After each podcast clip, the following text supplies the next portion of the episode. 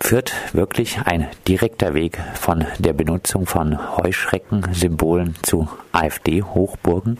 Ein direkter Weg vermutlich nicht, aber ich finde, dass das Narrativ, das hinter der Heuschrecke steht, also quasi die Erzählung davon, dass äh, ausländische Investoren kommen, um dem Freiburger Volk die Wohnung wegzunehmen, dass dieses Narrativ, das klar äh, Schuldige benennt, die ausländischen Investoren sich doch sehr ähnelt diesem rechtspopulistischen Narrativ, mit dem die AfD sehr gut Stimmung macht oder auch ihre Wähler äh, an die Wahlurnen bekommt, die quasi sagen, wir AfD kämpfen gegen das politische Establishment, gegen wahlweise die USA oder gegen Beeinflussung von außen, gegen das Finanzkapital.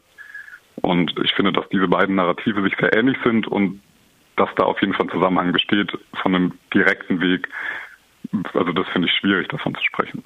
Heuschreckensymbolik, ähm, Krakensymboliken sind problematisch, teilweise ähneln heute verwendete Krakenbilder wirklich sehr den Bildern, die auch die Nationalsozialisten schon benutzt haben, um Angst vor einer vermeintlichen jüdischen Weltverschwörung zu schüren.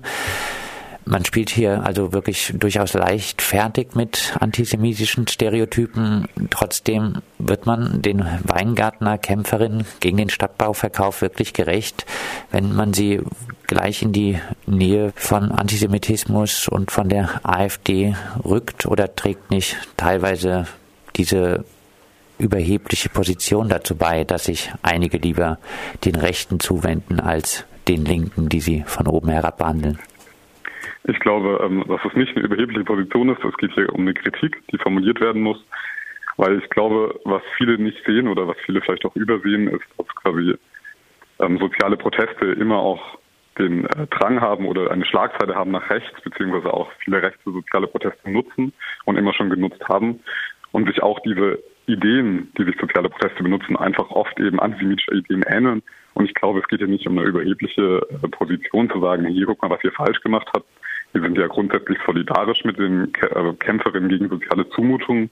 Wir sind ja auch solidarisch mit, ähm, mit dieser Bürgerbewegung an sich. Also wir fanden, das hätten, wenn ich damals schon im Stadtrat gesessen wäre, hätten wir auf jeden Fall äh, gegen den Verkauf gestimmt, weil der Verkauf an sich unsinnig war. Es geht tatsächlich nur um die Kritik. Also ich, ich glaube, das Bild von einer überheblichen Position ist falsch in dem Moment. Aber die Kritik ist wichtig und notwendig, damit diese Bewegung nicht kippt. Und ich glaube, also damit die Bewegung nicht nach rechts kippt. Und ich finde, diese Kritik kann man sich schon stellen. Also da geht es ja auch um eine Form von Selbstkritik. Das sehe ich jetzt irgendwie nicht als besonders problematisch an, ehrlich gesagt.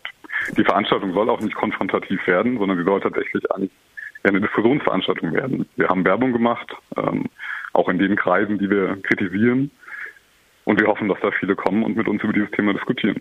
Und ich glaube, es ist ein Unterschied zu sagen, ihr, äh, jemand bedient sich einer antisemitischen Rhetorik oder einer antisemitischen Bildsprache und jemand ist ein Antisemit.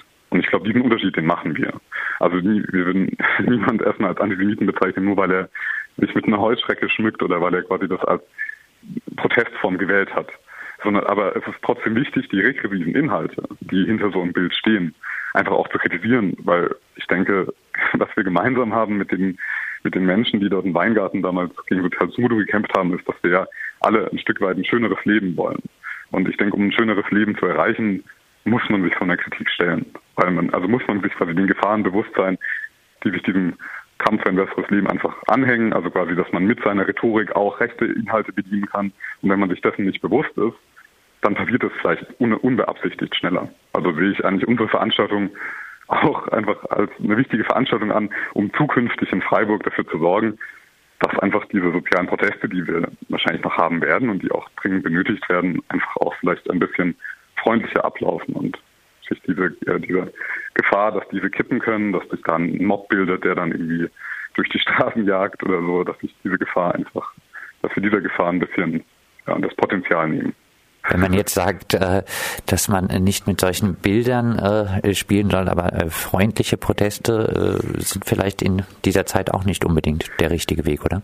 Nein, also das Fall habe ich mich falsch ausgedrückt. Mit freundlich meine ich freundlich in dem Sinn, dass sie eben keine Flanke mehr zu solchen regressiven Ideen haben. Also dass jeder, dass jeder Mensch sich in diesen Protesten beteiligen kann und die keinen ausschließenden Charakter haben. Das habe ich mit freundlich gemeint. Freundlich jetzt nicht gegenüber denen, die, die angegriffen werden sollen. Ich meine, ich glaube, wir werden bei diesem Vortrag auch nochmal darauf hinweisen. Also es gibt tatsächlich auch nochmal eine tiefere Ebene, abseits von den Heuschreckenbildern. Es wird auch nochmal um direkte Demokratie an sich gehen, um so ein Demokratieverständnis. Und es wird auch nochmal um eine Kritik am Kapitalismus gehen, wie sie formuliert wird, also wie wir meinen, dass sie richtig formuliert werden sollte. Also von daher, ähm, ja, freundlich war falsch. Im äh, Titel von Heuschreckenkampagnen zu AfD-Hochburgen bezieht man sich ja jetzt doch auf äh, den hohen Stimmenanteil, den die AfD in Weingarten geholt hat. Das Spektrum in Weingarten, was gegen den Verkauf der Stadtbauwohnungen protestiert hat, sind das denn jetzt wirklich WählerInnen, Wähler der AfD? Also da liegen jetzt keine Zahlen zu. Wir haben keine soziologischen Studien, beziehungsweise ich, mir sind keine bekannt darüber, die das beid, diese beiden Phänomene miteinander vergleichen, aber man kann eben auf einer logischen Ebene daran.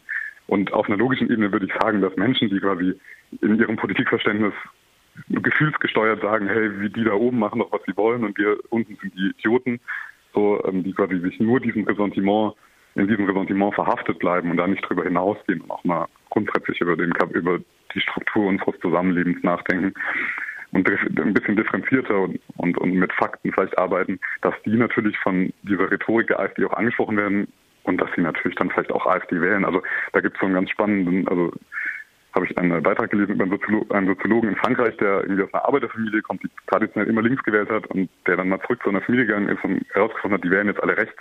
Ich denke, solche Phänomene gibt es. Und warum sollten die nicht auch im Weingarten stattgefunden haben? Es wurde auch äh, schon bei äh, der Veranstaltung zum Bürgerentscheid, zum Jubiläum des erfolgreichen Bürgerentscheids, diese Veranstaltung äh, angekündigt. Gibt es denn ähm, Tendenzen, ob die WeingärtnerInnen dieses Diskussionsangebot annehmen? Gibt es schon Reaktionen aus Weingarten auf die Veranstaltung? Ja, also es gab ein paar Facebook-Diskussionen und mir, also ich war ja bei der Veranstaltung selber da, habe es angekündigt und danach sind auch noch Menschen zu mir gekommen und haben mich darauf angesprochen und ich habe auch von einigen gehört, dass sie auf jeden Fall kommen wollen und sich der Diskussion stellen wollen. Also ich denke, da werden, also ich hoffe, es würde mich auf jeden Fall auch sehr freuen, wenn sich nach dem Vortrag da noch eine fruchtbare Diskussion äh, entwickeln würde von Heuschreckenkampagnen zu AfD-Hochburgen. Dazu soll es äh, nicht kommen, obwohl ähm, Weingarten leider eine AfD-Hochburg gerade ist. Ja, soweit unser Interview mit Simon Waldenspul zur Diskussionsveranstaltung, die an diesem Donnerstag um 20 Uhr im Freiburger Vorderhaus äh, stattfindet.